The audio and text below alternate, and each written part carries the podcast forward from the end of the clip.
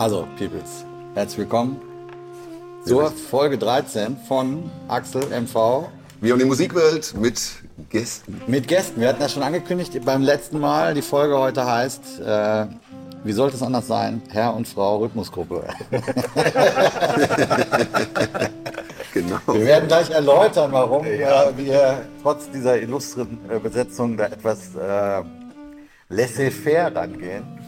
Ähm, wir haben äh, den Dominik Krämer, äh, seines Zeichens äh, Bassist, und Mario Garuccio, Schlagzeuger. Äh, was möchtest du? Mach mal bitte leid. Mir fliegt voll das Dir Hirn fliegt's weg. Ohr weg, ne? Ich mach's mal ein bisschen leiser für dich. Wir haben einen sehr komplexen Soundcheck gemacht und ähm, weil äh, wir haben nur zwei Mikros, aber wir haben vier Gäste. Wir müssen diese Herausforderung sozusagen annehmen. Warum haben wir nur zwei Mikros? Weil wir immer noch auf Tour sind. Richtig. Und zwar sind wir heute, wie man äh, draußen Nomen est omenmäßig sieht, in Schneeberg im Erzgebirge. Mit Gregor Meile immer noch auf Unplugged-Tour und ähm, rechtzeitig zum Load, wo die werten, geschätzten Technikerkollegen gerade draußen ausladen wollen, hat es angefangen zu schneien. Yes. Dann, wie gesagt, wir müssen ganz dringend einen Podcast machen. Und wir haben uns bereit. Genau. Aber also, ihr seid mit uns auf Tour und wir hatten schon beim letzten Mal in unserem Podcast angekündigt, dass da eine bis hin zu romantische Liaison zwischen äh, zwei Bandmitgliedern entstanden ist. Schon lange eigentlich. Weshalb ihr euch den Namen Herr und Frau Rhythmusgruppe in den Kreisen intern erarbeitet habt, sozusagen. Weil ihr schon ewig viel zusammen spielt, äh, tausend Dinge mit uns, mit Sing Mein Song auch, aber mit ganz vielen anderen Geschichten schon gemacht habt. Ihr kennt euch gut, spielt viel zusammen. Jetzt frage ich mich aber wirklich gerade, wo, wo, das, wo die erste Zusammenkunft war. Genau, wo das? habt ihr das erste Mal zusammen gespielt? Soweit ich mich erinnern kann, war das ein Cover-Gig in Kaiserslautern in einem kleinen Café, ähm, initiiert von Simon Nichols, einem Ja. Keyboarder. Ja. Ähm, Anno Arno 1900? vielleicht. Zwei, schon 2000.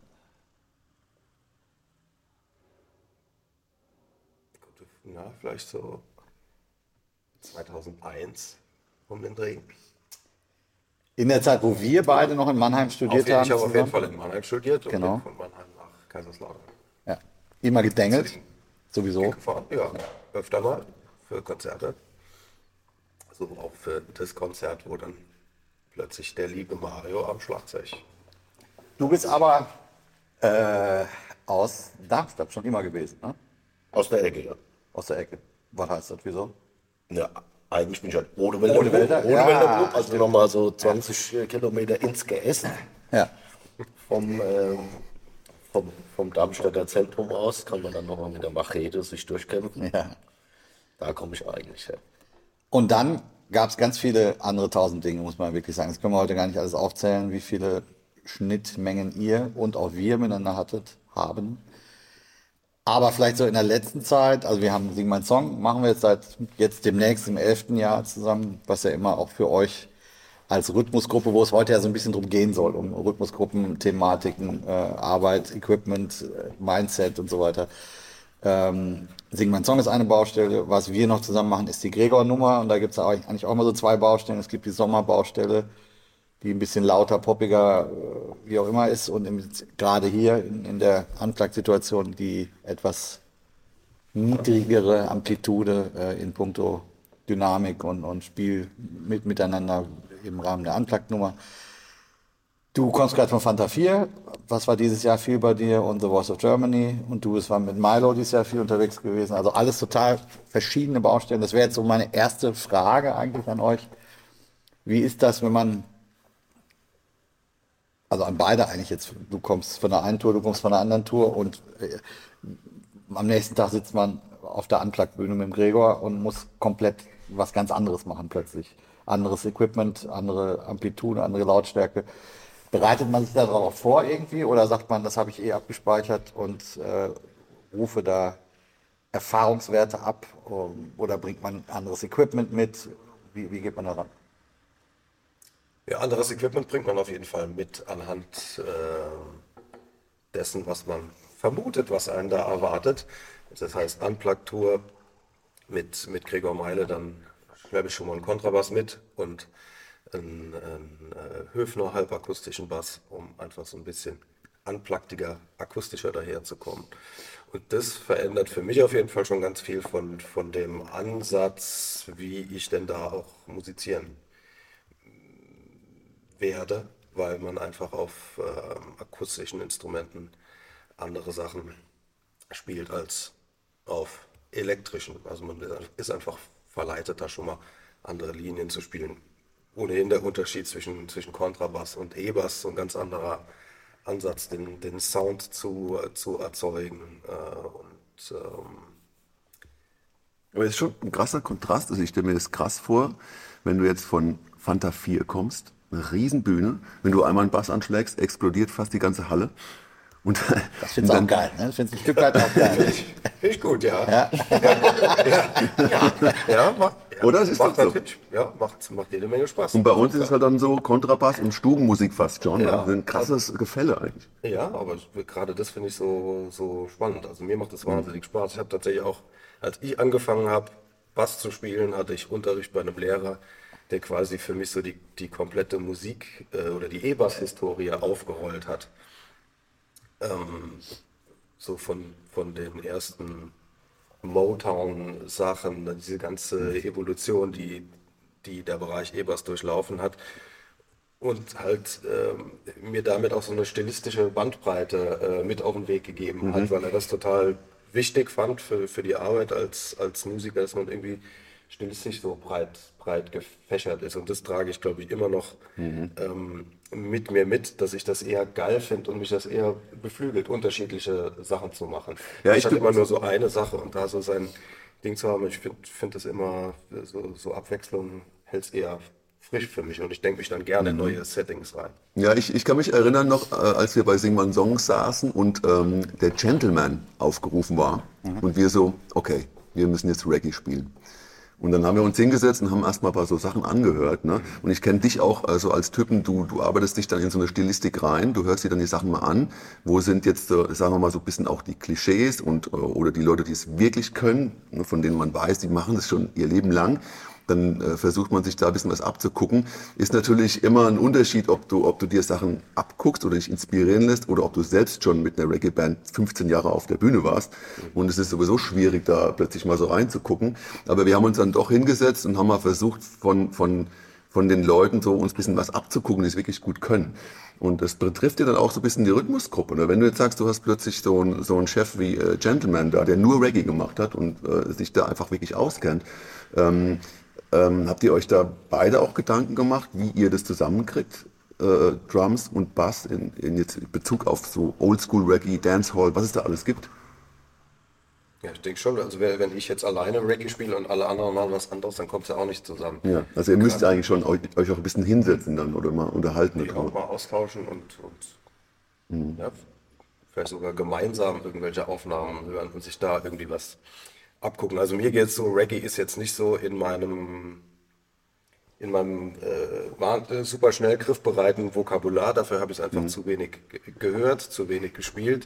Ja, deswegen. Ich kenne da so ein bisschen Klischees, was, was, wie man den Sound formt, um so, um so einen warmen, fetten, tragenden äh, Bass zu bekommen und weiß so grob, was für Basslinien man da spielen kann. Aber wenn es jetzt im, ins Detail geht, ähm, diese ganzen Unterstilistiken von Reggae kenne ich mich einfach zu, zu wenig aus. Insofern bleibt mir dann in so einer Situation äh, eigentlich nur übrig, dann so ein bisschen Klischeeschubladen aufzumachen oder mir dann in dem, in dem Fall dann ähm, Sachen anzuhören und mir so, ein- so ein paar Sachen davon halt, ja, mich da so inspirieren zu lassen. So ein kleines Mini-Studium mal kurz vorher und mal kurz so ein paar Sachen klicken.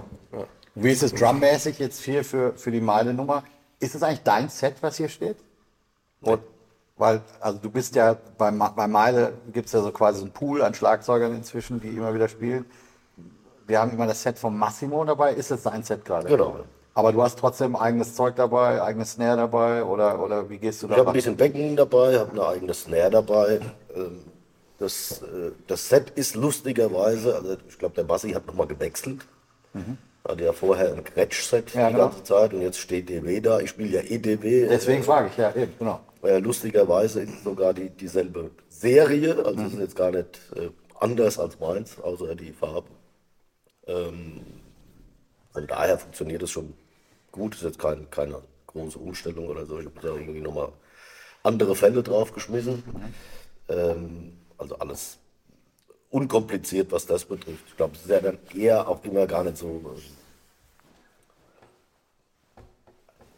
muss man mit Vorsicht genießen, je nach Stilistik. Ne? Aber letztendlich kannst du natürlich mit jedem Set oder sowas so ein bisschen in die Richtung kommen, in die du musst, wenn es jetzt nicht gerade super was anderes ist. Ne? Also wenn du jetzt natürlich irgendwie ein, ein äh, super kleines Jazz-Set da hast und willst jetzt irgendwie einen super fetten Sound generieren, dann musst du natürlich beim Set beigehen, dann muss aber natürlich auch noch der FOH sozusagen irgendwie gucken, dass er es so hinverschraubt bekommt, dass es irgendwie äh, Sinn macht. Aber äh, wenn es jetzt irgendwie, sag ich mal, so in dieser Popwelt mehr oder minder ist, dann ähm, ist es, glaube ich, eher eine, eine Auffassungsfrage. Man spielt ja auch oft mal über Set von irgendjemand und das funktioniert ja dann auch. Es ist jetzt vielleicht nicht genau so, wie du es machen würdest. Auf der anderen Seite finde ich es auch immer super spannend oder, oder zum Teil auch inspirierend, ne? wie jemand äh, es stimmt und wie er äh, seinen Spielstil dann auch dem ganzen Instrument anpasst. Ne? Und es ist ja auch spaßig, was mit einem selbst passiert, wenn man es dann mal spielt. Äh, vielleicht jetzt nicht nur für ein Lied, sondern halt mal einen Tag oder zwei Zeit hat. Äh, dann verändert das schon auch einiges bei einem selbst. Also wenn das Instrument anders zu einem spricht, fängt man dann halt auch schon wieder Absolut. an, äh, anders zu spielen. Absolut, ja. Ähm, was ich ich auch. super äh, spannend finde. Ne? Also zum Beispiel auch, als ich mal bei, bei Voice ausgeholfen habe für den, für den Flo, Flo Downer. äh, genau, Flo Downer, äh, war das erstmal so, okay, das ist ganz anders. Ne? Also Pitch äh, ist alles anders gepitcht oder auch andere Fälle oder so. Aber wenn du dann halt mal irgendwie so ein paar Stündchen dran gesessen hast, äh, fühlst du das auch. Ja? Denkst du, ah ja, vollkommen einleuchtend. Und wenn du dann natürlich vielleicht auch noch denjenigen kennst oder vom Spielertyp her weißt, ah, okay, der sitzt eher da oder dort, ne? Also braucht eher einen harten oder weichen, tiefen, hohen, was auch immer Sound. Äh, dann kommst du da auch so ein bisschen rein und äh, ja, merkst dann, glaube ich, auch oft bei manchen Songs, oh, ja, das ist eigentlich ein geiler Sound dafür. Ne? Vielleicht nicht für alles, also was deinen Geschmack betrifft, aber es gibt dann so Sachen, wo du denkst, oh, eigentlich geiler, als ich es jetzt vielleicht äh, gemacht hätte oder so. Das finde ich immer ganz inspirierend, weil du bei manchen Sachen dann halt merkst, ah, okay, äh, jetzt passt praktisch der Sound von dem Set äh, oder von der Art und Weise zu stimmen und wenn du dich so spielmäßig ein bisschen drauf eingestellt hast, fast besser zu dem Song oder so. Ja. Äh, was super spannend ist. Was mich noch interessieren würde, wir, ich habe äh, ich hab immer so ein bisschen Zeit, weil ich nicht bei jedem Song sofort auf der Eins spiele oder irgendwie bei der Strophe mal aussetze. Bei Gregor jetzt. Jetzt gleich auf unserer aktuellen Tour, genau. Äh, und für mich ist immer so spannend, weil jeder, jeder Instrumentalist hat so eine Range, über die er sich Gedanken machen muss, die aber spezifisch ist. Bei mir ist das natürlich Intonation, ist immer ein A und O. Bei mir ist das aber auch, wie viel Obertöne produziere ich, wenn ich Pop spiele mit einer lauten Band, wo Synthesizer, wo geschlagene E-Gitarren sind und viel Becken, muss ich natürlich als Saxophonist irgendwie auch obenrum mehr tun. So wie wir jetzt gerade unterwegs sind, mit weniger Amplitude, kann ich mal viel dunkler klingen und viel auch mal eine Klarinette auspacken, die sonst nicht. Das heißt, ich bin so eher in dem Sound-Spektrum unterwegs. Bei dir sehe ich, du musst dir natürlich total Gedanken machen, wie laut spiele ich, was für einen Pegel liefere ich ab. Auch abhängig von der Räumlichkeit, in der man ist natürlich. Das ist ja immer so schwierig, ist es ein heiliger Raum oder nicht. Gestern habe ich Spaß gehabt, weil, weil da, es gibt einen Peak, vielleicht schlagzeugmäßig, das ist diese eine, so eine irische Folk-Nummer, die dann irgendwann so äh, zwölf Achtelmäßig wird, wo du äh, dann so ein Schlagzeugding hast, wo du deine äh, Handtücher da kaputt getrommelt hast gestern. Das war so der, der Peak auf jeden Fall. Äh, aber machst du dir da Gedanken oder ist das so, ich mache mir gar keine Gedanken, ich spiele einfach, es passt schon? Oder hast du so, einen, wo du sagst, diese, diesen Peak werde ich heute nicht überschreiten? Schon. Also ich glaube, das ist ja immer auch eine Typfrage, ne? Also ich finde ja, es gibt ja oft so Bands, wo du hinkommst, die haben halt eine gewisse Attitude und die gehen da hin und sagen, so spiel ich's, egal wie der Raum ist. Also man hat ja auch schon Konzerte erlebt, wo du denkst, wow, für den Raum ist schon eine krasse Ansage, jetzt Ja. so laut oder wie auch immer zu spielen oder äh, ich bin halt der und der, ich spiele halt so. Und es gibt, geht ja auch und äh, es gibt ja auch genug Leute, die damit äh, Erfolg haben. Ne? Also das darf man jetzt nicht als äh, Allheilmittel oder sowas. Ich glaube, da gibt es halt immer eine Abwägungsfrage. Ne? Klar, beim Schlagzeug finde ich es immer so ein bisschen schwierig, wenn jemand, äh, ja, ich sag mal, sich überhaupt keine Gedanken über den Raum macht oder die Musik, die er spielt. Ne? Dann denke ich immer so, ja, come on, weil es jetzt geil, dass du irgendwie einen super Sound hast und das irgendwie super hinstellst. Auf der anderen Seite habe ich fast nichts gehört außer dir. Ne? Also dann fragt sich wieder, die, ja, dann ist dann wieder so die Kontextfrage. Ne? Ja. Bei mir ist es dann schon so, dass ich mir relativ krassen Schädel drüber mache, wie, wie hoch gehe ich, wie hoch will ich gehen, weil ich natürlich auch weiß, dass es eine Konsequenz hat. Weil du nicht mehr runterkommst, wenn du einmal da warst. Oder? Ich schon, aber der Rest nicht. Weil du uns angezündet hast, oder wie? Na klar, du hast ja Und das Publikum vor allen Dingen auch. das Publikum, nee, ich glaube, das ist jetzt gar nicht so entscheidend. Also ich bin eh nicht so publikumsabhängig. Ne? Also bei mir ist es eher so, äh, auf der Bühne muss das Ganze äh, funktionieren. Ich glaube, und dann bist du auch, also ich verstehe das als Sänger, ne? da hast du irgendwie einen anderen Kontakt zu den Leuten oder so, ja, dass du da viel mehr drauf angewiesen bist. Klar finde ich es geil, wenn es die Leute abfeiern, aber ähm, ich bin da eher super empfindlich, wenn es auf der Bühne nicht, nicht harmoniert sozusagen Ja. oder irgendwas daneben geht, weil du oft das Gefühl hast, äh, äh, es gibt jetzt nicht viel abzufeiern, ne?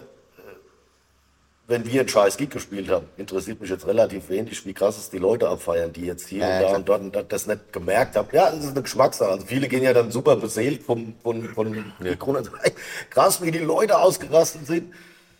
Ich denke dann so, ey, wir haben jetzt äh, vielleicht den zweitschlechtesten Gig äh, ever gespielt, also gibt es da nichts zu freuen drüber. Ne? Ja, nee, aber es ist ja eine Ansichtssache, das muss ja jetzt gar nicht richtig oder falsch Wenn sein. jemand aus Sardinien geht, da ganz schön deutsch ran. Aber Ja, ja, genau, ja, könnte man sagen.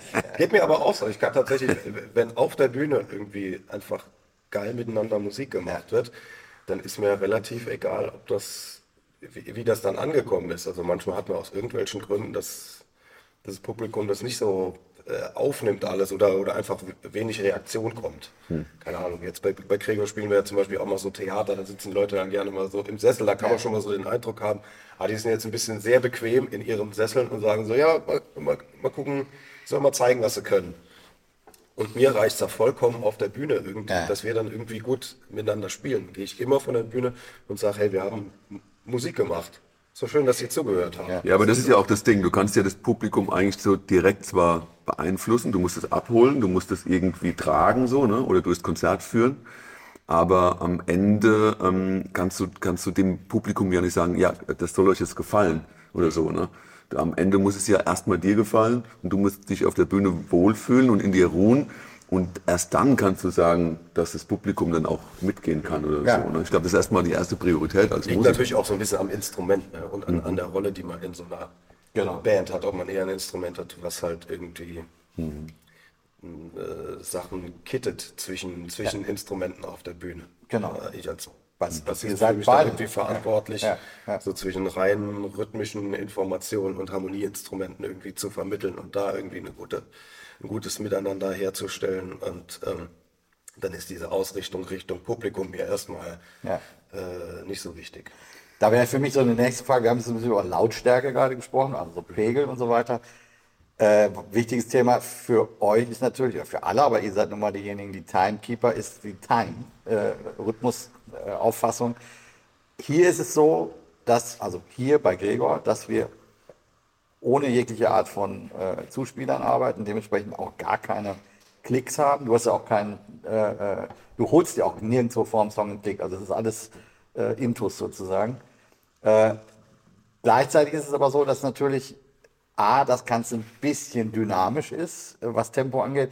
Wir haben aber auch Situationen, wo dann mal der Pianist anfängt oder der Gitarrist anfängt oder Gregor anfängt, der häufig mit Publikum beschäftigt ist und da ein ganz anderes, äh, sag ich mal, die CPU ist jetzt nicht zwingend auf, wir müssen super geil zusammenspielen, sondern seine Funktion ist ja nach außen die Leute auch abzuholen und das finde ich total spannend. Das wäre jetzt einfach so die Frage, wie geht ihr ran, wenn ihr merkt, okay, eigentlich ist das das Tempo, aber der Chef vorne läuft gerade davon mit der rechten Hand auf der Gitarre oder hängt total. Was macht man da? Ihr werdet das wie wir alle wahrscheinlich sofort merken, aber eure Aufgabe ist ja, das irgendwie jetzt umzusetzen dann quasi. Ihn einzufangen oder ihm in den Arsch zu treten oder wie macht man das? Macht ihr dann auf die Eins, ist das neue Tempo oder, oder lasst ihr ihn machen und zieht das dann über die Strophe mal ein bisschen schneller oder langsamer? Äh, macht ihr das gemeinsam oder überlässt du das dem Mario? Wie macht man das? Es gab ja lustigerweise gestern so eine Situation, wo ein Song losging und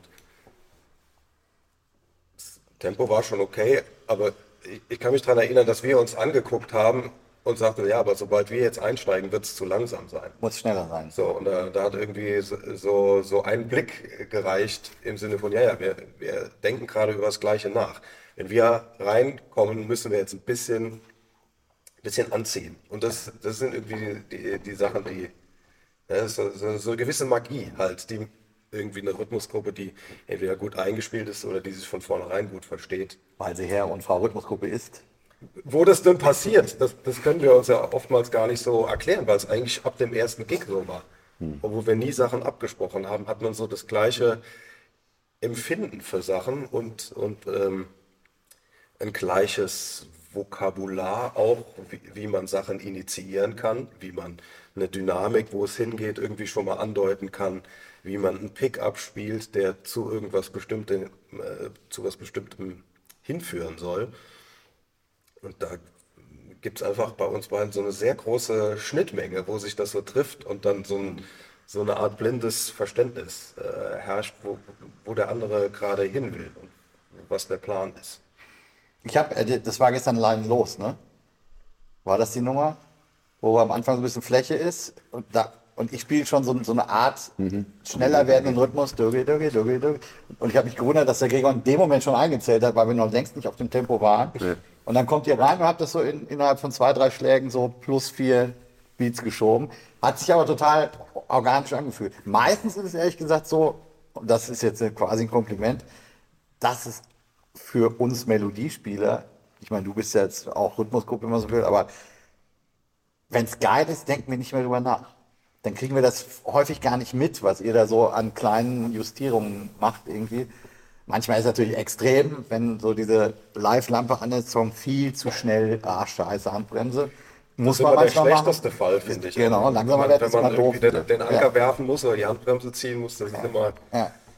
finde ich, dramatischer, als, als wenn man so ein bisschen anschieben kann. Da gibt es, finde ich, dann schon Punkte im Song, entweder wo dann die Rhythmusgruppe reinkommt. Ja, ja, genau. Es wirkt total natürlich oder zu einem Refrain hin dass der dann ein bisschen mehr Zug bekommt. Das sind dann so Punkte, wo man weiß, ah, da kann man jetzt ein bisschen, ja. kann man ein paar Beats wieder äh, aufholen. Gut machen, ja. ja, aber schneller werden ist ja immer, macht ja immer mehr Spaß, als, als wenn man auf die aufs Pedal drücken muss. Ist musikalisch eher zu, zu verkraften, würde ich sagen. Ja. Also auch wenn, wenn, man alte Earth, Wind Fire Platten sich anhört oder so, die werden eigentlich in jedem Song werden die schneller. Wenn du es tappst, merkst du es oder so. Aber ähm, es fühlt sich vollkommen okay an. Einfach, ist natürlich auch ein energetisches Ding. Das ist, das ist, glaube ich, das Entscheidende. Du kannst Energie reinschieben, indem du ein bisschen das Tempo anziehst. Wenn du es jetzt plötzlich langsamer machen wirst, ziehst du halt Energie raus und das ist immer, das fühlt sich immer nicht so haben wir, toll an. Haben wir überhaupt mal viel mit Klick gespielt oder ausprobiert mit Klick zu spielen? Es gab immer mal wieder ein paar Anläufe, oder? Nur, nur ein paar Nummern. Eigentlich war die Band schon immer sehr auf wir wir leben irgendwie eine gemeinsame Welle und versuchen alles Tempo mhm. zu fühlen. Ich finde das auch ist ein super schönes äh, Miteinander Musik machen, wenn man nicht in diesem Korsett des Klicks oder mit Backing-Tracks gefangen ist, sondern alles aus, aus der Band raus passiert und man, ja, das, das zwingt einen eigentlich zur, zur Interaktion genau. und, und, gemeinsam aufeinander zu hören, anstatt dass jeder nur auf den Klick spielt. Ja. Das ist auch das Schöne an der Meilebahn, ne, dass es schon sehr homogen ist so und äh, viel Interaktion so ist. Und wir hatten auch gestern kurz drüber geredet, und das gilt für euch beide wahrscheinlich auch so ein bisschen, dass, dass ähm, manchmal auch ähm, innerhalb der Songs irgendwas anders aufgefasst werden kann oder so, dass man dann vielleicht doch mal eine längere Note spielt oder vielleicht doch mal, also du bist immer, du hast schon dein Konzept, aber man merkt schon manchmal, ah, jetzt passiert mal ein bisschen was und es kann mal so ein bisschen abweichen oder so, ne? Das finde ich, das finde ich das Coole an, an, an dieser Band, dass dann doch jeder mal so ein bisschen auf einen anderen ähm, eingehen kann oder interagiert sozusagen und dass dann doch andere Sachen plötzlich auch mal passieren können, was was immer so ein leichtes Grinsen dann auch irgendwie so erzeugt, finde ich, wenn ich, wenn ich dann so zuhöre und so, ah, was ist denn jetzt gerade wieder passiert? Finde ich total cool. Ja, was passiert? Es gibt auf, auf dieser Tour gibt tatsächlich super viele äh, Freiräume. Ja. Natürlich steht das Arrangement und die, oftmals auch die Längen der Teile, aber ich glaube, ich glaub, es gibt für jeden im Programm gibt so ein paar Spots, wo, wo man auch mal Sachen ausprobieren kann Ja, ja. und das eher positiv wahrgenommen wird. Ah, heute, Ja. gestern war es so, so ein Mandolinen-Pattern, was du vorher noch, noch nie gespielt hast. Und dann plötzlich in so einer anderen Lage warst. Und ich finde, das hält es extrem Ja. frisch. Ich merke auch wirklich auf- oft, genau, ich merke auch oft, das ist jetzt äh, zwar, ähm, hat nichts mit der Rhythmusgruppe zu tun, aber das, vielleicht schon, also weil es ist ja so, dass ich manchmal merke, okay, der Song hat so eine Evolution innerhalb dieser Tour. Ähm, und dann merke ich plötzlich, ah nee, ich würde eigentlich schon jetzt äh, in, in, der, in dieser Bridge schon die Lage wechseln und so. Und ich merke dann, es ist eigentlich viel besser. Und, und, ich, ähm, und Gregor ist halt auch so ein Typ, der, der das dann so ein bisschen zulässt. Es sei denn, es geht komplett weg von, von seinem Energieempfinden. Ja. Äh, so, ne? Aber ähm, jeder von uns hat auch so ein bisschen ein Gespür, ähm, ah, wenn ich jetzt mal das ausprobiere, kriegt der Song vielleicht eine neue Dimension, eine neue Energie. Und ich, ich merke das bei uns total oft, dass ich ähm, im Konzert merke, ich, ah, ich würde jetzt gerne das Konzept ändern und ich mache das einfach, also ganz intuitiv und merke, ah, der Song kriegt für mich eine ganz andere Energie gerade. Und da von Gig zu Gig ähm, äh, gibt es so eine Evolution und, und das Zeug wird immer mehr geschliffen und es wird eigentlich ähm, dann auch immer mal wieder ein bisschen verändert so und, und kriegt dann so manchmal so einen komplett so einen kompletten Shift irgendwie so innerhalb der Tour. Das finde ich total interessant, dass sowas möglich ist, weil wir kennen es ja auch von Sing einen Song, jetzt wo man das andere Extrem hat, dass wir immer an, an den Klick gebunden sind und da eigentlich gar keine Freiheiten haben ne, irgendwo. Also ein bisschen schon, aber ähm, da ist es ja nochmal eine andere Time-Auffassung, weil du ja immer den, den Klick im Kopf hast. So, ne? Weil da recorded wird. Also für diejenigen, die keine Ahnung haben, Genau. weil bei Sing mein Song ja die Prämisse ist, dass die Songs, wir spielen die mehrfach und es wird immer mitrecorded, dass man quasi immer den, das gleiche Feel, immer das gleiche Tempo hat, damit man auch zur Not mal irgendwelche Teile copy-pasten könnte beim äh, Editieren später. Das ist bei einer Live-Produktion wie jetzt, darum geht's gar nicht. Mhm. Die Prämisse hier ist, dass wir gemeinsam schön Musik machen an dem Abend und haben ja jeden Abend einen anderen Raum. Das macht ja auch immer noch was aus. äh, das ist eine Riesennummer. Jetzt, äh, wir hatten jetzt die letzten, jetzt nicht gestern, aber die waren die Gigs davor? Unten, in. Munden in Graz und auch die Mühle in, in, in der Schweiz. Das waren so Gigs, äh, waren zwar total unterschiedliche Räume, aber das waren relativ trockene Räume. So, man konnte also plötzlich mit dem In-Ear arbeiten. Das waren auch die ersten Räume, wo ich mir mal schön Atmo auf die Ohren habe geben lassen, weil das so, ah geil, jetzt, jetzt macht mir den Sound nicht kaputt, so wie Badewanne an und aus. Aber gestern zum Beispiel in, äh, wo waren wir, in äh, Lübeck, super schöne äh, äh, äh, Halle, aber halt eine Industriehalle, die einfach unfassbar lange Nachhaltigkeit hatte. Und da klingt alles anders, man spielt anders, man wird wahrscheinlich weniger spielen, machst du dann weniger so Roll-Geschichten und, und oder nee. Tschüss. Nicht zwingend, also nee, ich glaube, das ist halt relativ, das ist dann schon eher intuitiv. Ich glaube, ich setze mich dann erstmal hin, versuche mal den Raum zu begreifen. Das haben wir ja gestern gemacht. Wir haben das ja eigentlich so auf Tour jetzt auch äh, etabliert, dass, Ja. dass wir mit Instrumenten die, die tiefe Frequenzen ähm, produzieren und dann eher so ein bisschen raumabhängig sind, dass wir so ein bisschen Zeit haben, da Sachen auszuprobieren. Stehen irgendwelche äh, Töne im Raum, die vom Bass kommen. Wie, wie verhält sich die, die Bassdrum im, im Raum, dass man es so ein bisschen justieren kann und ein bisschen ein Gefühl auch für den Raum kriegt. Und Das ist vielleicht glaub- spannend. Ich glaube, dadurch entstehen dann viele Sachen. Ne?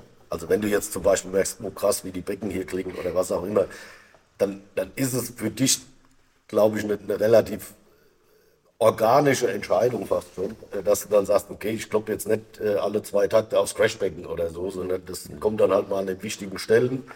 Äh, vielleicht lass es mal weg, wenn es unwichtig ist, oder spielst softer oder mach mal nur einen Ride, um irgendwas zu markieren. Aber ich frage mich, wie du das merkst, wenn du in ihr aufhast, weil es gibt ja auch Schlagzeuger, die fühlen sich in ihrer äh, in ihr Welt so wohl, die machen sich einen schönen Sound und spielen auch den Raum gar nicht mehr.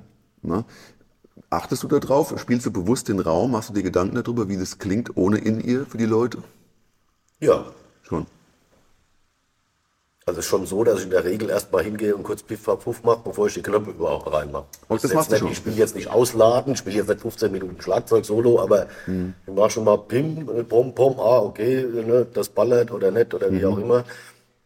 Ähm, dann treffe ich eigentlich schon, äh, also doof gesagt, innerhalb von 10 Sekunden eine Entscheidung. Ja. Ne, wo, wo, wo gehe ich jetzt hin, wo, ne, also dann lege ich zum Beispiel gestern, habe ich dann praktisch, äh, bin ich dann nochmal ans Case äh, und habe den Lappen geholt. Den habe ich jetzt die ganzen Tage überhaupt nicht benutzt. Ja, äh, gestern, also tick, tack, okay, ich bin aufgestanden, das Ding geholt und auch überhaupt nicht mehr über die Entscheidung Also du legst ein. Handtuch über die Tom, über die Snare, über die Snare, dass die jetzt nicht ganz so knallt so. knallt Ja. sozusagen. Gibt es die nur in diesen bayerischen Farben eigentlich? Das sind so. Ich glaube, das, das, gibt, äh, das gibt das Karo, aber in unterschiedlichen Farben. Ah, Ja. du hast eine schöne blau-weiß Nummer. Äh, das ist ein Massimo seins. Also, Aber ich habe dieselben, äh, allerdings in, in schwarz-weiß. Okay. Äh, egal. Aber äh, da wird's Den auch. italienischen National- nee, da da gibt es ja auch, du könntest ja auch ein Geschirrhandtuch nehmen. Oder Ja. sowas. Also ja egal. Ne? Aber das machst du schon, du machst dir Gedanken, wie es für die Leute ist. Wenn du, wenn du Ja. jetzt der unerträgliche Snare äh, äh, Quellgeist bist, das ist dann auch nicht dann blöd für alle dann halt dann. ne? Das machst du, da machst du dir schon Gedanken. Ja, aber ich glaube, das ist auch sowieso eine, ein bisschen so eine Frage, wie du. Ist natürlich auch immer ein Erfahrungswert. Ne? Also ich glaube, es liegt ja natürlich auch daran, äh, keine Ahnung, also wenn wir jetzt den, äh, den Flo nochmal strapazieren wollen zum Beispiel, ich meine, der spielt sein Leben lang in Riesenhallen. Ja. Flo Im Downer. Vergleich zu mir, ja, der Flo Daumen. So, Der spielt ja schon seit, ich weiß jetzt nicht, äh, 30 Jahren oder 25, über 30 Jahre bei den Fantas. Ja, ja. Jetzt kann man sich vorstellen, also der hat natürlich auch schon kleine Läden gespielt, das will ich jetzt nicht sagen, aber die Schnittmenge an Konzerte, große Bühne, ist eine ganz andere als bei mir. Also ich habe vielleicht auch schon mal in den Hallen gespielt, Ja. äh, aber nicht 20 Mal. Ne? Das ist dann schon halt auch ein Unterschied. Ne? So, Weil da macht, er- macht man sich gar keine Gedanken darüber. na, gar keine Gedanken würde ich jetzt nicht sagen, aber dann, dann, dann richtest du das ja eher, also dann wird das eher abgeglichen mit dem FOH. Ja, okay. Also in so einer der Halle, Raum hat immer weniger Bedeutung, je größer die, die Halle wird. Ja, genau. ich sag mal, naja, deine Lautstärke auf jeden Fall ist jetzt vielleicht nicht so entscheidend. Dann ist es halt eher so, dass man sagt, boah, die Snare heute irgendwie in dem Raum kriege ich die nicht zum Klingen, machst mal höher, machst mal tief, also eher Ja. vielleicht sowas. Äh, aber jetzt nicht, du musst viel leiser spielen, das wird da nicht kommen. Ja. ne? Äh, Du würdest wahrscheinlich auch nicht in einem Jazzclub, in einem kleinen, wo 50 Leute äh, vor dir Kaffee trinken, würdest du wahrscheinlich auch nicht mit In-Ear spielen, oder? Würdest du das Ungern. ungern. Ja. Warum? Also weil du die Kontrolle über den Raum dann nicht hast? Ja, also ich finde ja schon, eigentlich ist ja so ein bisschen meine, ich höre auch zum Beispiel jetzt nicht super laut ab oder so, also jetzt auch nicht super leise, aber so Medium. Äh, Ich versuche mir das natürlich immer so ein bisschen zu erhalten, dass ich alles höre. Ne? Ja, ja, Und- okay. dass ich im Prinzip sage, okay, äh, egal in welchem Setting, groß, klein, winzig, äh, Mhm. ne? also wenn ich irgendjemand nicht mehr höre, ist irgendwas falsch. Ah, okay. Ne? Also das heißt, wenn ich, wenn ich mein Drumset in so einem Pegel spiele, dass ich jetzt praktisch den Typ seine Gitarre nicht mehr spielen höre, dann bin ich zu laut. Ja. Das, Das ist aber das, was ich vorhin kurz gemeint habe, um nur um den Kreis äh, schnell zu schließen.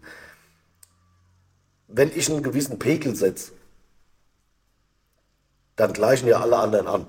Ja. Das ist ja oft Genau. praktisch, oft ist der, nicht immer, aber oft ist natürlich auch ein Trommler so ein bisschen der, der das, das Ni- Lautstärkeniveau praktisch vorgibt und dann natürlich je nachdem, wo er sich hin entwickelt, ich meine, wir wissen alle, ein Gig hat eine gewisse Dynamik und es geht auch irgendwo hin und es soll ja auch irgendwo hingehen, das ist ja auch geil, wenn es mal nach oben piekt. Nur im Prinzip musst du dann halt, finde ich, ein bisschen die Dosis dir aussuchen. Ne? Wie krass gehe ich jetzt, keine Ahnung. Beim Gregor ist es zum Beispiel das dritte, das dritte Lied im Set, ist eigentlich so, wo du sagst, okay, das, das gibt jetzt ein bisschen mehr Energie vor. Ja. Ja. Dann ist praktisch für mich so ein bisschen entscheidend, ähm, ist das 100 Prozent? Nein. Aber es ist jetzt auch nicht 30. Also ich muss irgendwas dazwischen finden, wo ich dann praktisch auch wieder runtergehen kann.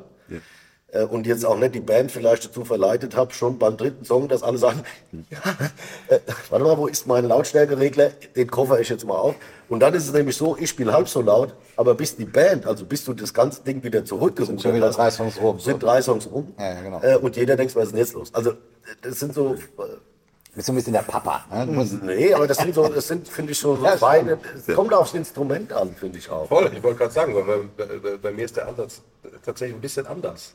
Weil es da nicht so um Dynamik geht. Also ich spiele jetzt natürlich bei, bei Gregor nicht undynamisch, aber ich glaube, ich bin sehr drauf trainiert, einfach auf, aufgrund der, der Jobs, die ich so gemacht habe oder wie, wie ich mein Instrument begreife, eher so steady, verlässliche Pegel auch irgendwie äh, abzuliefern.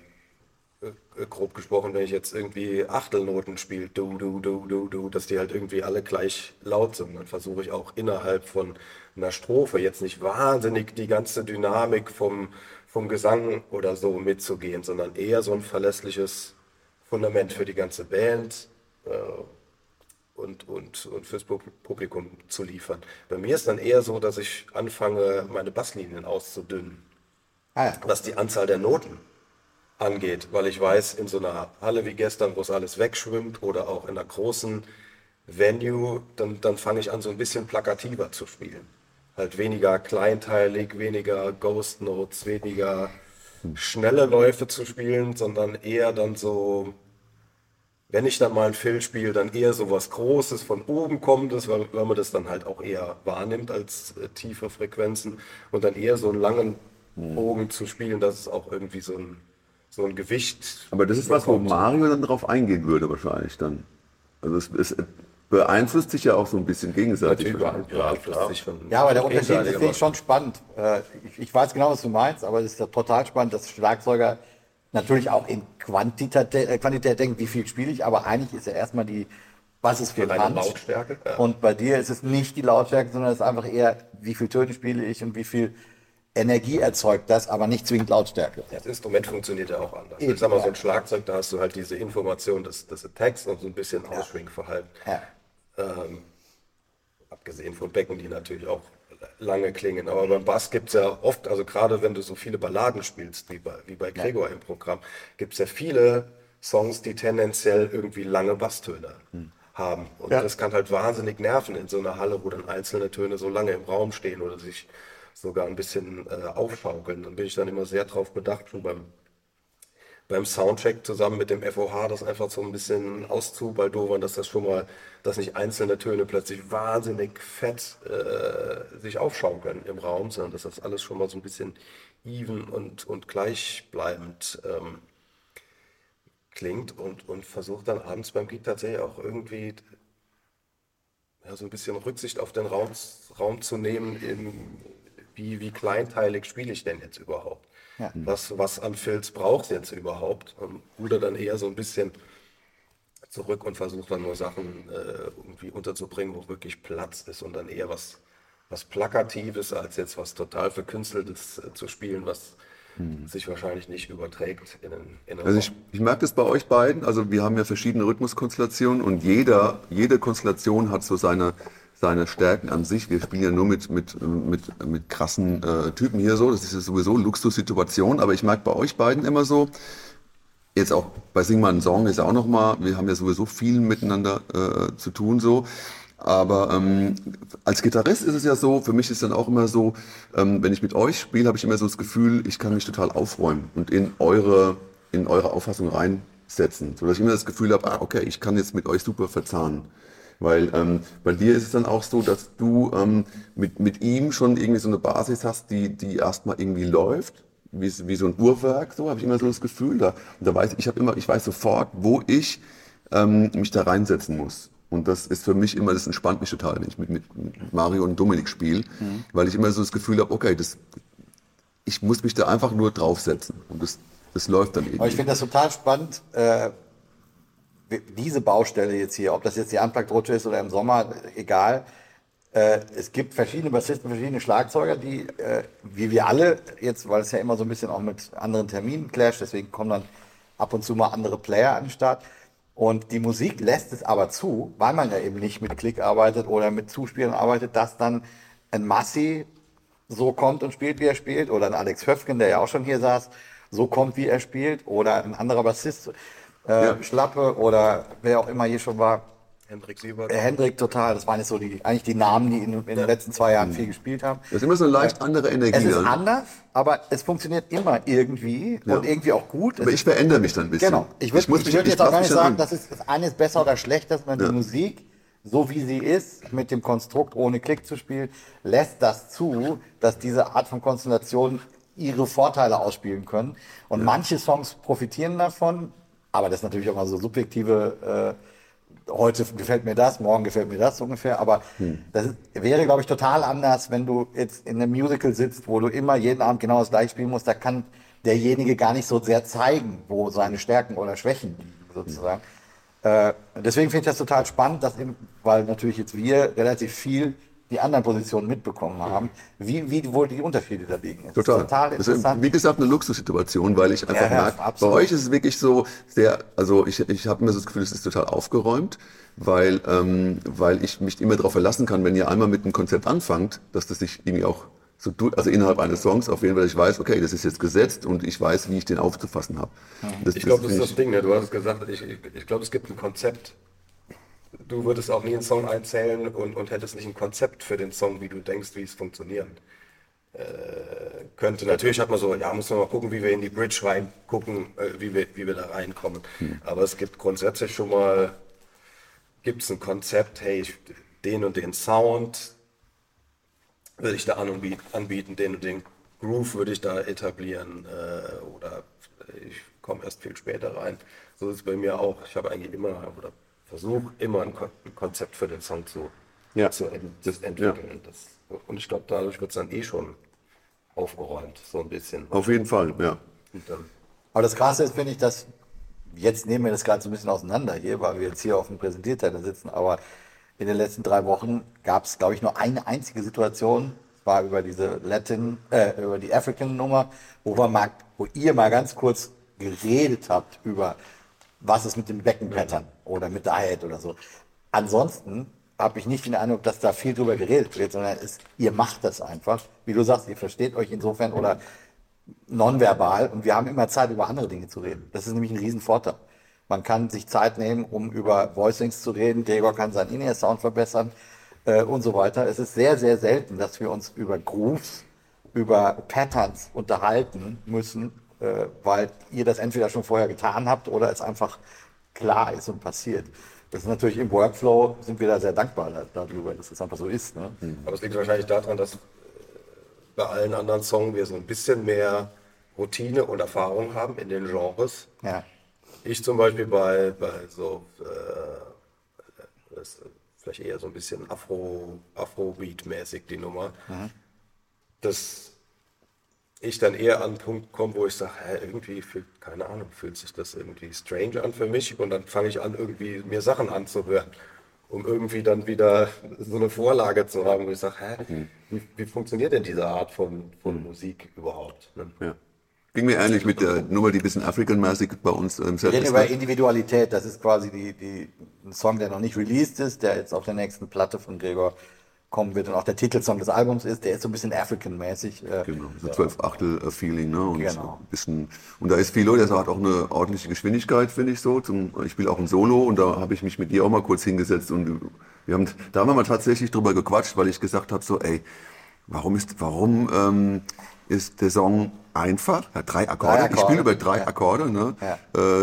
Äh, Tonika, Subdominante, Dominante irgendwie und dann äh, und dann so ist doch easy, ne? Aber dann ist es aber von der Rhythmik so, dass ich sage, okay, ich komme komm da sehr schnell aus dem Flow, wenn ich, wenn ich da mich nicht entspanne, so, ne? So, weil es ist so schnell und sobald ich irgendwie verkrampfe, so, pff, klingt so blöd, so, ne? Und das ist so meine, meine, meine, meine Herausforderung bei dem Song, weil ich auch dann wirklich dann mal so anfange, da ein bisschen die Geschwindigkeit üben. Also ich muss mich da ein bisschen hinsetzen und diesen Flow üben, weil es für mich ungewohnt ist, so, ne? Ich kann mich auch daran erinnern, dass du über die Nummer dann äh, mal einen Abend so bluesmäßig drüber gespielt Ja, hast. ja, genau. Dann kriegst du natürlich so einen ganz anderen Twist. Und das, das ist ja auch, das ist ja auch total äh, cool. Ich hänge dann immer so ein bisschen dazwischen und weiß nicht, ja, will ich jetzt das Klischee bedienen? Ja. Und deswegen haben wir dann ja angefangen, uns ähm, so Highlife-Gitarren Highlife-Gitarren, äh, ja. äh, anzuhören, was denn da so das Ding ist. Und das ist ganz oft halt diatonisch oder sogar pentatonisch. Und bleibt Total. tonal tonal Und so super einfach. Nur eigentlich, aber die, ja. die Das ist rhythmischen Verschieber Scales, und ne? so, Das ist eigentlich dann das, was es, was es ausmacht. Und dann ist es einfach nur so eine Entscheidung, will man dieses Klischee bedienen oder, oder, oder halt auch eben nicht. Ja. Äh, Ich habe eine Frage, die ich auf jeden Fall stellen will, bevor die Zeit abläuft und wir wieder äh, zum Soundcheck gehen müssen und äh, vielleicht noch eine Schneewanderung machen werden. Das ist nämlich ein Schneeberg, das haben wir noch gar nicht gesagt. Doch, haben wir gesagt. Haben wir gesagt? Ja, selbstverständlich. Das ist doch, das ist doch cool, dass es schneit heute, oder? Unglaublich. Ich finde das genial. Tages haben wir keine Kosten. Extra beim Bürgermeister angerufen. Können wir das nicht ausnahmsweise. Wisst ihr, was ich unbedingt wissen will? Und zwar vielleicht auch um, ähm, jetzt, es gibt ja Schlagzeuger oder auch Bassisten, äh, die draußen jetzt zuhören und sagen, okay, ähm, wir müssen auch mit Klick spielen und ähm, äh, wir müssen, ähm, und mich stresst das irgendwie. Also Klick, nach Klick spielen stresst mich. Ich höre das immer wieder, so, oh Gott, mach bloß einen Klick aus. Ich, äh, das ne, stresst mich irgendwie. Klar ist eine Erfahrungssache, wenn man viel Recording macht, dann gewöhnt man sich total, total an den Klick. Gibt es ähm, gibt's für, für euch eine Philosophie, wie ihr mit dem Klick umgeht? Ähm, wenn ihr bei Sing My Song ähm, jetzt auf den Klick spielen müsst, aber das soll trotzdem irgendwie nicht ähm, künstlich klingen, das soll homogen klingen. Gibt es da einen Trick oder habt ihr eine Philosophie? Oder gibt es das überhaupt? Ich glaube, dass der erste Schritt ist erstmal so ein natürliches Gefühl für den Klick zu entwickeln, dass es nicht irgendwie, dass, dass man sich da nicht so nicht stressen lässt davon. Der ist natürlich in, in dem Fall, wenn der läuft, ist der natürlich zwingend. So, so empfinde ich es zumindest. Ähm,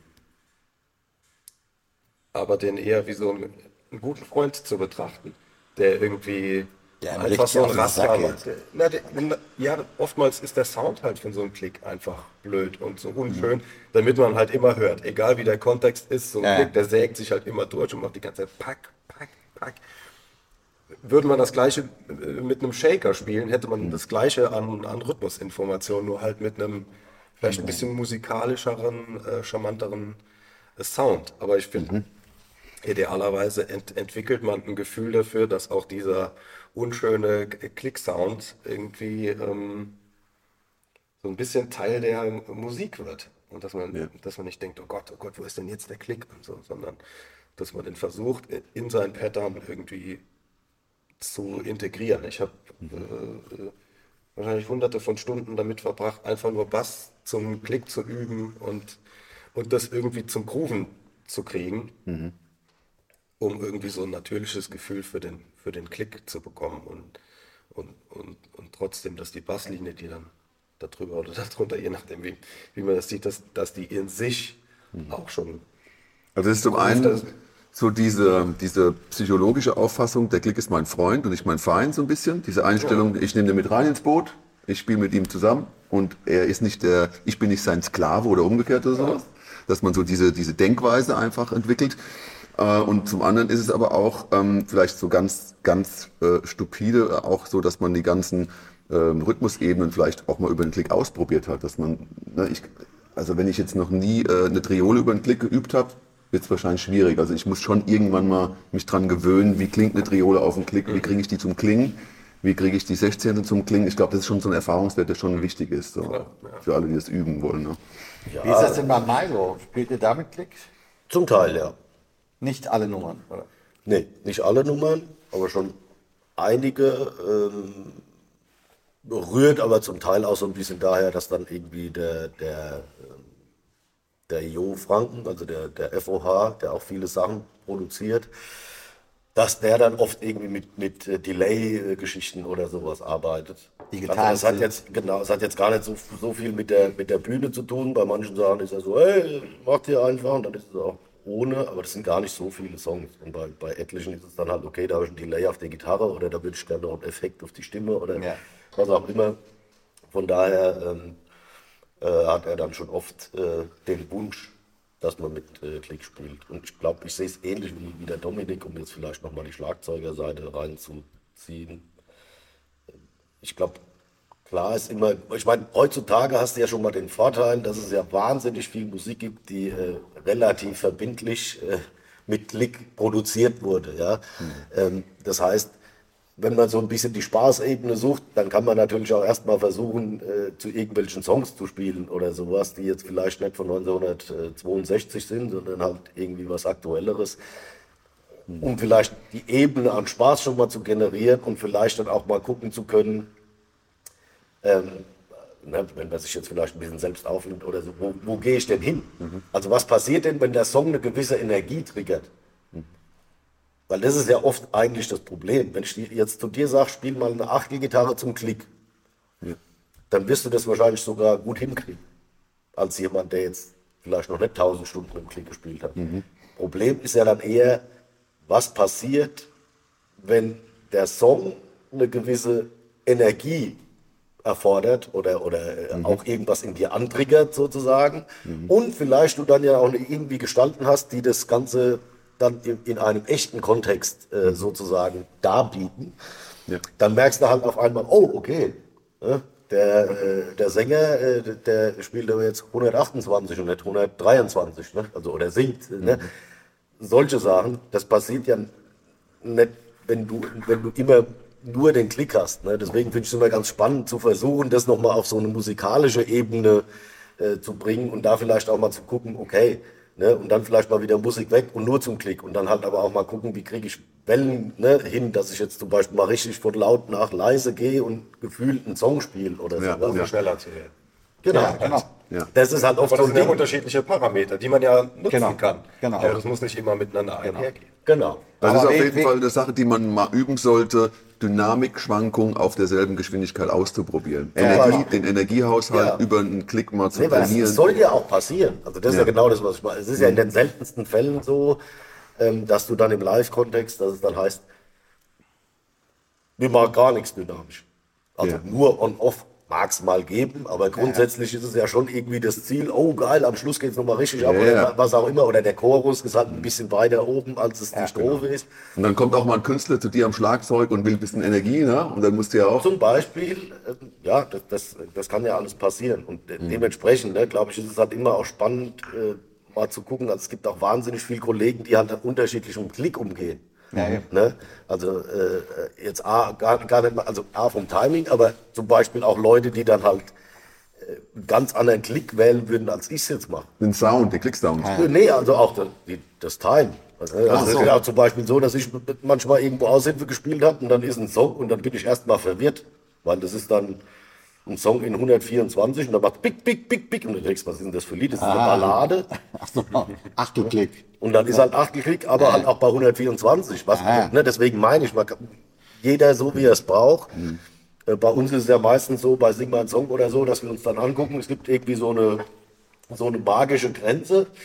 Äh, da ist dann meistens wieder, wieder, wieder Blick gestern. Äh, dann kommt dann irgendwie der Blick und dann so, ja, okay, äh, können wir bei der Nummer einen Achtelklick haben. Also normalerweise sind wir eher Wo, wo liegt die bei 100 oder was? Nee, Viel niedriger. Viel niedriger. Keine Ahnung. Ab, würde ich mal sagen, 95 abwärts oder vielleicht noch ein bisschen darunter, wo dann die, die Impulse zwischen den Vierteln So lange sind. so lange sind, dass man je nachdem, was man da drüber spielen soll, Ja. vielleicht so eine, Achtel. eine Tendenz hat, dann irgendwie zu, zu schnell oder zu langsam zu sein. Dann hilft es dann halt einfach, die nächst kleinere Unterteilung Ja. Ja. zu haben. Aber jetzt, ich meine, wir haben über ihn hier schon mal eine Folge gemacht, wo wir so gesagt haben, oder wo ich ja immer ein großer Verfechter davon bin, ist es geil, wenn jeder alles hört. Ja, also, äh, dass ich jede Geige und jedes, in Anführungsstrichen, nicht so hyper wichtiges Instrument in puncto Zusammenspiel trotzdem höre. Wie seht ihr das, was den Klick angeht? Weil da gibt es auch ganz viele verschiedene Philosophien, dass man sagt, es reicht, wenn der Drummer den Klick hat, alle anderen bitte nicht, dann sind die nicht gestresst, so ungefähr. Aber dann passiert ja genau das, dass der Sänger dann mal gerne davonläuft oder der Gitarrist. Was ist euch da lieber? Kriegt, merkt ihr den Unterschied? Das ist natürlich auch von den Musikern abhängig, aber ist es euch lieber, wenn alle den Klick hören oder wie, wie kann man das überhaupt verallgemeinern? Ich habe da jetzt gar nicht so ein. Ich glaube, es kommt tatsächlich an, mit wem du spielst. Ne? Also wenn man jetzt zum Beispiel einen, einen einen Milo nimmt oder so, das finde ich super interessant. Der hat so eine ganz äh, ausgeschlafene innere Uhr. Das ist echt lustig. Also den könntest du, ne, der, der, der merkt relativ schnell, oh, äh, Irgendwas ist äh, anders. ich muss es schneller oder ich muss es langsam. Also der justiert sich eigentlich und einen Klick danach schnell und es wäre vielleicht plus minus ein Beat oder so. Also jetzt aber echt relativ krass. Also das ist jetzt nicht plus 10, minus 5, sondern Oder heute so und Heute, morgen ja, genau, anders. morgen fühlt das anders, überhaupt nicht. Ganz interessant. Also so, äh, ne? und ich glaube, so gibt's halt, ne, der eine ist dann halt eher der emotionale Typ und fühlt halt, ach, heute ist aber trist und alles und dann ist alles irgendwie super langsam. Und bei dem ist es so, dass du denkst, ja, der ist so Schweizer Uhrwerk-mäßig unterwegs, der fühlt den Song oder macht sich so lange Gedanken drum. Ich glaube, das ist halt auch nochmal sowas, ne? Also für die, für die nächste Folge.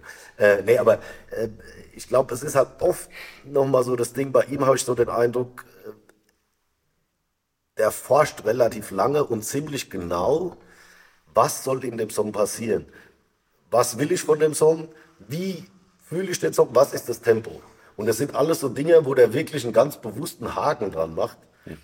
Und dann zwangsläufig, glaube ich, aus diesen, ja, aus der To-Do-List, ne, so nach dem Motto, was er so fühlt, braucht, whatever, ergibt sich dann halt auch so ein bisschen eine Klarheit und aber auch eine Erwartungshaltung gegenüber dem Song. Ja. Und das ist, glaube ich, so ein ganz wichtiges Ding. Also viele Leute sitzen dann halt irgendwo da, schreiben ihren Song und sind, sind sich der Parameter vielleicht gar nicht so bewusst. Aber wenn du jetzt sagen würdest, fünf Beats schneller, drei Beats langsamer, macht das halt einen immensen Unterschied. Äh, Und wenn du genau drauf schaust, dann ist es vielleicht auch wieder so, dass du dadurch ja auch Konsequenzen spürst, aber auch eine Überzeugung erlangst, was der Song sein soll. Ne, dann merkst du halt einfach, okay, das soll jetzt ein breitbeiniger, dicker, breiter Groove sein. Ich erwarte jetzt nicht, dass die Leute tanzen. Wenn ich mir dessen nicht bewusst bin, dann ist es natürlich schnell mal so, dass ich dann denke, ach, also wenn ich jetzt 10 Beats schneller, das wäre doch auch geil, dann könnten ja die Leute, ne, dann, dann bist du, glaube ich, in diesem Ding, dass du es jeden Abend vielleicht so ein bisschen anders auch fühlen könntest. Ne? Oder wir kennen es ja aus dem ganzen äh, Cover-Kontext oder so, ne, wo dann äh, also wo du schon äh, gnadenmäßig sowieso schon fünf Beats drauflegst, dann kommt der Sänger an und sagt, mach's noch schneller, wo du denkst, okay, wir spielen jetzt eigentlich fast ein Lied. Ne? Also das meine ich mit so ein bisschen Erwartungshaltung von, von dem Song. Dann, dann spiel halt vielleicht nicht. Ich spiele halt ein anderes Lied. Genau, das ist so ein bisschen das, oder schreib ein anderes. Ne? Ja. Wenn du jetzt einen Party-Hit haben willst, dann ist es vielleicht nicht sinnvoll zu sagen, der ist in 85. Aber wir spielen den dann in 110. Ähm, dann wird es halt wieder ein anderer Song oder eine andere Das finde ich lustig, weil uns da die Techno-DJs oder überhaupt DJs unfassbar voraus sind in vielen Bereichen, weil Ja, die klar. einfach so ganz klar wissen, House ist von so bis so, Techno ist von so bis so und Drum and Bass ist so und so. Das sind einfach klare Vorgaben, die teilweise sogar dann einen gewissen Tonart, wenn ich den Song auf den spiele, passt nicht, muss ja dann, ne? Und bei uns ist halt häufig so, man denkt, ah, der Song hat so eine geile Energie und weiß A, gar nicht, in welcher Tonart es ist oder wie schnell er überhaupt ist. Und dann machst du eine Setliste und stellst fest, ah, okay, war doch nicht so dramaturgisch geil. Drei, drei Lieder in der gleichen Tonart Ja, hintereinander. genau. Oder dreimal in, in, Das gleiche Tempo. Tempo hintereinander oder so. Ne? Und insofern finde ich es total spannend, wenn jemand wie der Milo äh, da so offensichtlich so wahnsinnig abgecheckt äh, damit umgeht. Ähm, aber so wirkt übrigens auch die Show, muss ich sagen. Ich finde, ich habe, wir haben ja einmal mit, mit Milo Band zusammengespielt und ich habe das sowohl beim Soundcheck als auch live gesehen. Ich finde es einfach mega geil, wie ausgecheckt das alles ist. Sowohl was Interplay, Timing, aber auch Soundwelt angeht, finde ich unglaublich geil, wie die Band funktioniert. Ähm, ohne dass das kontrolliert klingt. Es hat immer noch eine mega spontane Energie, die Gesänge sind geil, die Gitarren werden trotzdem geschlagen und so. Also man hat trotzdem so diese Testosteron ist noch da, äh, aber Das es ist ist auch gewünscht. Also es soll jetzt bloß nicht, kontrolliert wirken. Nee, oder, oder beziehungsweise soll jetzt auch nicht, äh, soll jetzt nicht einschlafen. Ne? Ja, ja, Die ja. Routine soll jetzt nicht überhand nehmen. Das ist dann schon so, dass Genau. man letztendlich, äh, ne, trotz aller, es ist schon ein kontrolliertes Projekt, würde ich sagen. Also da geht es ja jetzt nicht von, Ist keine Punkband. ja, ich wollte gerade sagen, von, von, bis egal wo geht es jetzt nicht. Aber ähm, ich glaube, es ist schon auch so, dass es dann heißt, ja, ne, also kann- spiel schon ein bisschen, wie du fühlst, ne, oder wie das, äh, wie du es angehen willst oder so, ne, größere Bühne, kleinere Bühne, was auch immer. Also da gibt es schon auch äh, Freiheiten, die jetzt gar nicht so weit sind. Also Dominik hat ja jetzt auch, äh, auch ein paar Gigs äh, mitgespielt Ja. ähm, die jetzt gar nicht so weit weg sind vom, vom Gregor. Also sei jetzt mal von der Spielauffassung her. Ne? Ich glaube, der, der FOH dort ist natürlich klar, dadurch, dass er produziert, ähm, ähm, merkst du schon, dass er manchmal von außen, was ich aber gut finde, also das ist praktisch ein vollwertiges Ba- Bandmitglied. Ne? Dann kommt dann halt schon mal, oh Mario, ha, heute in der Venue, machen wir die Snare ein bisschen höher und hm, vielleicht, ne, guck mal hier und ach, das weiß ich nicht, man, ne, oder das Becken, das schneidet mir irgendwie die Vocals. Weil er auch die, die, die Produktion vom Album kennt und da ja, immer weil ein er die bisschen ja auch äh, gemacht abgleicht. hat. Aber äh, nee, ich glaube, er ist einfach wahnsinnig, also eingebunden in den, in den Prozess des, der Entstehung auf der einen Seite, aber auf der anderen Seite ist es halt auch so, dass er dann in den, ja, ich sag mal, in das, in das, in das äh, Konstrukt äh, eines schönen Abends sozusagen ein ganz wichtiger Teil ist. Und der, und der Milo das natürlich auch so äh, will. Ja, weil, er, weil er weiß, okay, wir sind nur so gut, wie wir draußen klingen. Ja, eben. Also es hilft alles nichts, wenn wir jetzt die geilsten auf der Bühne sind und vorne klingt scheiße. Das heißt, er gibt ihm natürlich direkt sozusagen die Freiheit, aber auch den, den Auftrag, äh, zu sagen, hey, wenn irgendwas ne, komisch ist, ne, ähm, dann sagt Bescheid. Ne? Also äh, so und Finde ich ja mega geil. Finde ich ein mega geiles Konzept. Also da ist immer eine stete Kommunikation zwischen. FOH Jeden- und Künstler und Musiker. Und jeden Tag. Und, und, äh, und das betrifft aber halt auch alle.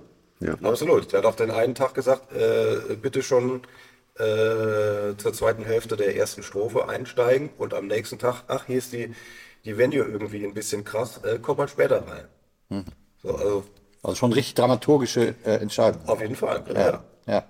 Oder Entscheidung, spiele ich, spiele ich Synthbass oder E-Bass, das waren auch so Sachen, die sich Ah. dann äh, entschieden haben, je nach, je nach Raum, weil so ein Synthbass halt immer viel mächtiger äh, und die Töne dann länger, länger stehen. Also ich finde das ja total logisch, dass es so ist, weil, wie du sagst, das ist ja immer, wenn es unten nicht klingt, äh, dann können wir auf der Bühne machen, was wir wollen. Und häufig können wir es ja sowieso nicht einschätzen, weil wir A auf der Bühne sind und B noch in ihr drin haben und so manchmal so einen funktionalen In-Ear-Sound haben, gar kein Gefühl dafür haben. geil, wenn jemand kommt, dem, dem man, dem Genau. man dann so vertrauen kann und der das, der das einem auch äh, vermitteln kann, wa- was er sich da Genau. wünscht. Und, und Nee, ich glaube aber, das ist aber auch so ein bisschen das Ding, ähm, wie du gerade gesagt hast. Ne? Ich glaube, auf der einen Seite muss es natürlich eine Person sein, die du zu 100 Prozent äh, abfeierst oder, oder der du vertraust, hundertprozentig. Das ist das eine. Ähm, das andere ist natürlich, dass du dein Ego dann äh, praktisch äh, vor, vor, vor der Bühnenkante äh, an den Nagel hängst. Ne? Das ist natürlich auch so eine wichtige Entscheidung. Ne? Also, dass du, dass du halt auch offen bist, auch als Sänger oder so, der sagt dann, ey, guck noch mal nach deinem In-Ear-Sound, ich weiß nicht, dein Pitch ist heute nicht so schön oder sowas. Ne? Oder äh, guck mal, Gitarre nochmal Tuning checken. Ja, ja. Äh, ne? Oder da auch, äh, ne? sonst macht er immer schon in der Strophe. Nee, lass das mal heute, fang erst im Chorus an. Ne? Also es betrifft halt jeden. Ja, aber das auch Schöne den ist- Künstler. Ne? Ich meine nur, das, das ist ja alles, das hört sich jetzt lustig an, aber Ja, wir, wir wissen ja alle, wenn der erste. Sänger sagt, äh, achte mal, äh, achte mal drauf, äh, wie du da intonierst oder musst du da jetzt schon so äh, energetisch rangehen oder so. Oder auch einem Instrumentalisten, ey, ne, ich will da niemand ausnehmen. Ähm, das ist natürlich auch so eine Frage, dass du dich dann 100% auf den vorne verlässt, aber es halt auch nie den, die Ebene erreicht, wo du sagst, äh, will er mich jetzt angreifen oder äh, ne, so, sondern du das halt praktisch immer nur als konstruktiv empfindest. Ja? Absolut, ich empfinde das eher als, als motivierend, dass da jeden Tag auch. Ja, ein bisschen eben. Bewegung Ja. drin ist und, und man gemeinsam mit allen Gewerken versucht, äh, das Maximum aus, aus den Gegebenheiten aus dem Tag irgendwie rauszuholen. Ja, man merkt halt, dass Aufmerksamkeit da ist ne? und dass Leute wirklich intensiv zuhören und ähm, mitdenken und wollen, dass am Ende irgendwo alles stimmig ist. Also das ist alles Schöne an so einer Sache, ne? dass du halt Natürlich. jemanden hast, der wirklich aufmerksam dabei ist. So, ne? Und ähm, gibt, gibt ja auch den Fall, dass, dass jeder seinen Job macht und äh, erstmal, egal, Hauptsache mein Job ist gut gemacht und der Rest interessiert mich erstmal nicht so. Ne? Ähm, ob das jetzt unprofessionell ist oder was anderes ist, keine Ahnung, will ich nicht bewerten, aber es gibt auf jeden Fall verschiedene Auffassungen. In dem Fall ist es so, dass halt jemand so ein bisschen, bisschen den, den großen Überblick behält, wie so ein Produzent, der aber dann auch mal sagt, so ähm, das äh, große Ganze wird vielleicht ein bisschen ähm, wirkt nicht so, weil eine Stelle irgendwo ähm, nicht so ganz funktioniert. Welche Gründe das auch immer hat. Er sagt vielleicht, okay, dann In-Ear-Mix müssen wir nochmal checken. Oder was anderes. So, ne? Also man merkt auf jeden Fall, dass jemand immer aufmerksam ist und so. Ne? Das ist halt auch, finde ich, wertvoll eigentlich. Ne? Es ist ja so, dass wir uns auch in diese Phase jetzt begeben müssen, weil nämlich der Soundcheck ruft. Äh, wir sind ziemlich schon äh, zeitmäßig am Start. Ja. Wir haben es jetzt leider gar nicht geschafft, über eure äh, romantische Beziehung miteinander zu sprechen. waren jetzt so sehr im Thema. Ja, wir, wir können es wir können's, äh, wir können's kurz abkürzen. Der, eigentlich kommt das von Derek. Ich wollte gerade sagen, das sind die Props Von von Derek. Derek van Krog. Genau. Äh, Der seinerseits Produzent und Keyboarder auch von Nena und Sammy Deluxe. Sammy Deluxe, vielen anderen tollen Projekten ist. Und ja jetzt auch an der, an der Poppe. An der Poppe jetzt äh, künstlerischer Leiter ist. Und Der hat uns damals den Namen Herr und Frau Rhythmusgruppe verliehen. Ja, als er mit, als er mit Nena bei uns bei Sing Mein Song war. Und äh, das fand ich auch immer geil, weil er so konkrete Ansagen gemacht hat. Macht, ihr müsst mal so spielen. Grüße Gitarren- an der Stelle an Derek. Ich hoffe, dass er unseren Podcast hört. Wenn nicht, müssen wir ihm das mal schicken. Ja, wir müssen vor allen Dingen den Derek auch mal einladen. Äh, wir haben äh, sowieso, ich habe neulich mit ihm telefoniert, dass wir mal ein Kaltgetränk nehmen, weil er jetzt in Mannheim äh, auch eine Bleibe hat. Äh, Der Derek ist eigentlich in Stuttgart, ne? aber ähm, ist jetzt ja durch seinen neuen Pop-Akademie-Job immer mal wieder in Mannheim. Sehr gut. Äh, vielleicht kann man das verbinden, das Kaltgetränk mit einem Mikrofon vor dem Kaltgetränk. Ich bin dabei. Genau. Aber das war eine coole Zusammenarbeit, fand ich nämlich auch, weil der Derek so äh, ab Tag eins äh, gecheckt hat, okay, die Band ist irgendwie cool, äh, man kann arbeiten, so wie äh, bei Milo eben auch, man kann da konkrete Ansagen machen, ohne dass man äh, auf den Schlips tritt und Egos äh, irgendwie äh, ärgert. Und das fand ich geil, weil der so einfach konkret mit sehr viel Humor, aber zielgerichtet äh, äh, da Dinge herausgekitzelt hat aus uns irgendwie. Und der hat aber auch gemerkt, dass wir so, während er gerade irgendwie äh, mit den Gitarristen noch am Sound schraubt, dass wir dann irgendwie schon so unter der Hand so ein paar Absprachen noch mal Ja. sagen, okay, beim nächsten Mal, lass mal, lass mal das und das versuchen, dann gucken wir mal, wie, ob es ihm gefällt oder so. Ja. Und da hat er irgendwie gecheckt, ah, die, Die sind auch schon verheiratet. Genau, die stecken, unter, die stecken doch unter einer Decke. die machen auch so ihr Ding. Und Ja, genau. Seitdem da, schwirrt, da kommt der Name so. her. Ja. Genau. Also leider hat der Cliffhanger vom letzten Mal natürlich nicht ins äh, romantische äh, gemündet, sondern in ein absolut äh, schönes Miteinander musizieren und nicht nicht mehr. Was ja aber ein bisschen auch zu einer gewissen Romantik immer mal führen kann, oder? Das habe ich gegönnt. Musik machen ist ja auch eine intime Angelegenheit. absolut im Team. Im Team. Im Teamplay. Team. Ähm, ich hoffe, dass es für euch, also wenn ihr das hört da draußen, es, es wird ein bisschen hallig sein. Ich hoffe, dass ich es wegkriege. So, wir sind nämlich ein bisschen weiter weg vom Mikro. Wir müssen da, glaube ich, noch 5000 Mikros kaufen demnächst, damit Absolut. jeder eins bekommt. Absolut. Also, ähm, aber das kriegen wir hin und ähm, macht einfach schön laut, dann versteht ihr auch alles und ähm, wieder mal vielen Dank fürs Zuhören. Danke an unsere beiden Gäste. Ja, danke für die Einladung. Äh, ja, tschüss. Tschüss. Ja, bis gleich.